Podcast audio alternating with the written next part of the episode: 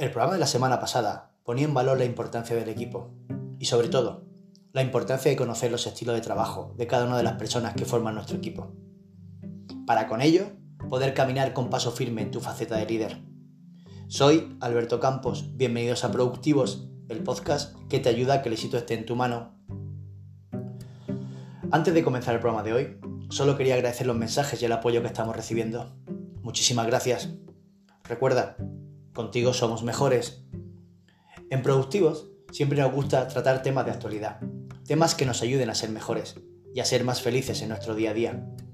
El trabajo es actualidad. Tener trabajo ayuda tanto desde el punto de vista económico como desde el punto de vista de desarrollo personal. Y como todos sabemos, influye mucho en la felicidad. Existen miles de empresas que se dedican a enseñarte cómo afrontar una entrevista de trabajo. Te enseñan a cómo no ser tú. Y quizás por desgracia, consigues entrar en un trabajo en el que no serás feliz, ni tú ni la empresa contigo. Pero bueno, esto da para otro programa. Uno de mis cometidos durante muchos años ha sido la selección de personal. Después de llevar muchos, muchos procesos de selección, estoy observando que algo está cambiando en el candidato. Y por desgracia, no es para mejor. Comencemos desde el principio. Miremos esta opción desde el punto de vista de la empresa que busca un nuevo integrante para su equipo. Una empresa pone un anuncio en las diferentes plataformas que existen. Una vez publicado, espera que, como dicen ellos, se llene. Es decir, que tenga el mayor número de candidatos posible. Una vez que está lleno, se pone a filtrar. Y esta palabra es clave. Mediante los diferentes sistemas de filtrado, palabras clave, población, experiencia, etc., el programa comienza a quitar a aquellos candidatos que no se adaptan a lo que la empresa está buscando, que no se adaptan a la oferta. Y aquí radica mi, preocupación. ¿Vosotros creéis que el seleccionador está buscando un candidato profesional o alguien que no sabe a dónde va? Si vosotros estuvieseis en su posición, ¿qué buscaríais? El seleccionador solo es el primer paso de un proceso y después intervienen muchas más personas en el proceso. Y somos humanos, nadie quiere problemas. Es muy raro que el seleccionador busque experimentos o proponga a un candidato por sensaciones. Una oferta normal en muy poco tiempo se puede llenar con más de 300 candidatos. Pero claro, ¿creéis que todos ellos reúnen el perfil? No. Quizás de esos 300, 15 personas puedan optar a una entrevista. Nos enseñan a cómo hacer un currículum, a cómo enfrentarnos a una entrevista. Pero eso no es lo importante. Eso no te lo tienen que explicar. Solo tienes que poner la verdad, contar la verdad y sobre todo, ser tú. Lo importante está antes. Partimos de la prepinsa que no todo el mundo puede trabajar lo que quiere y todos tenemos que trabajar. Pero claro, dentro de lo que podemos trabajar, es decir, el sector, intentaremos trabajar dentro del sector que se me dé bien, dentro del sector que soy feliz. Ese es tu foco. Eso es lo que tienes que marcar en tu currículum. Y eso no se está haciendo así. Los candidatos no tienen una línea dentro de un sector. Cambian de trabajo y de sector. El currículum no tiene foco, no tiene un objetivo. Tiene la necesidad de trabajar, pero no está orientado para que el candidato pueda ofrecer lo máximo y optar a lo máximo. Por ejemplo, en retail en moda.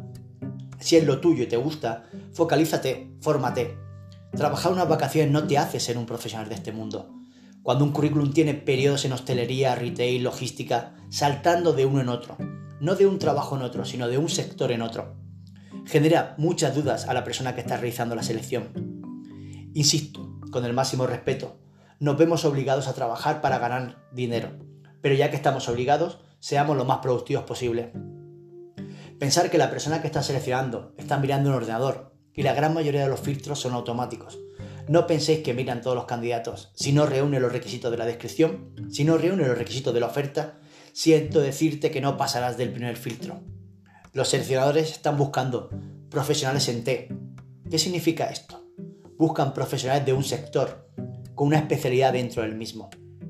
Caso verídico de un conocido mío. Desde aquí un abrazo. Una persona puede llevar toda su vida vendiendo a clientes, por ejemplo vino.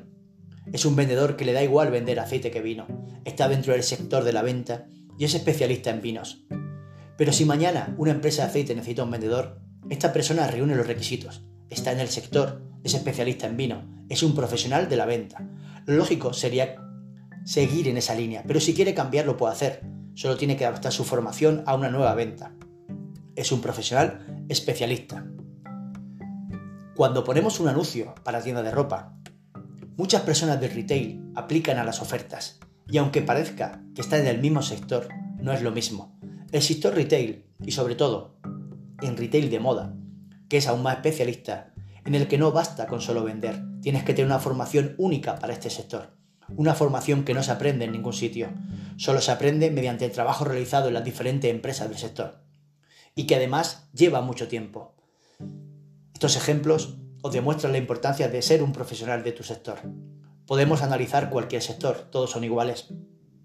El mercado laboral cada día está más complicado, la competencia es brutal y cuando los seleccionadores llegan a los 15 candidatos que hablábamos antes, ya no existen filtros automáticos. Están los que tienen que estar. Los seleccionadores entran al detalle en el currículum del candidato. Ahora solo estás tú y el seleccionador.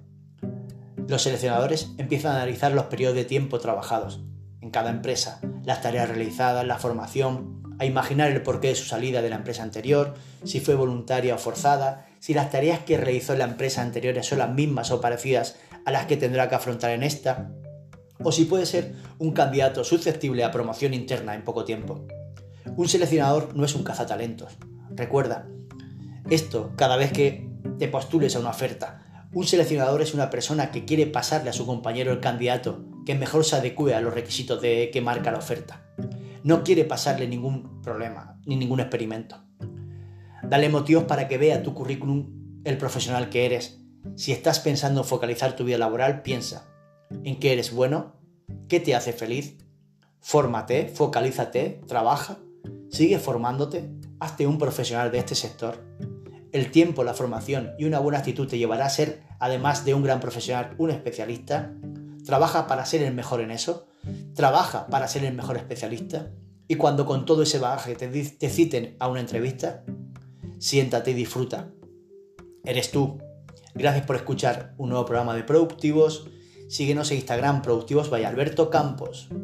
Envía tus comentarios productivos productivos.es. Que el éxito te acompañe.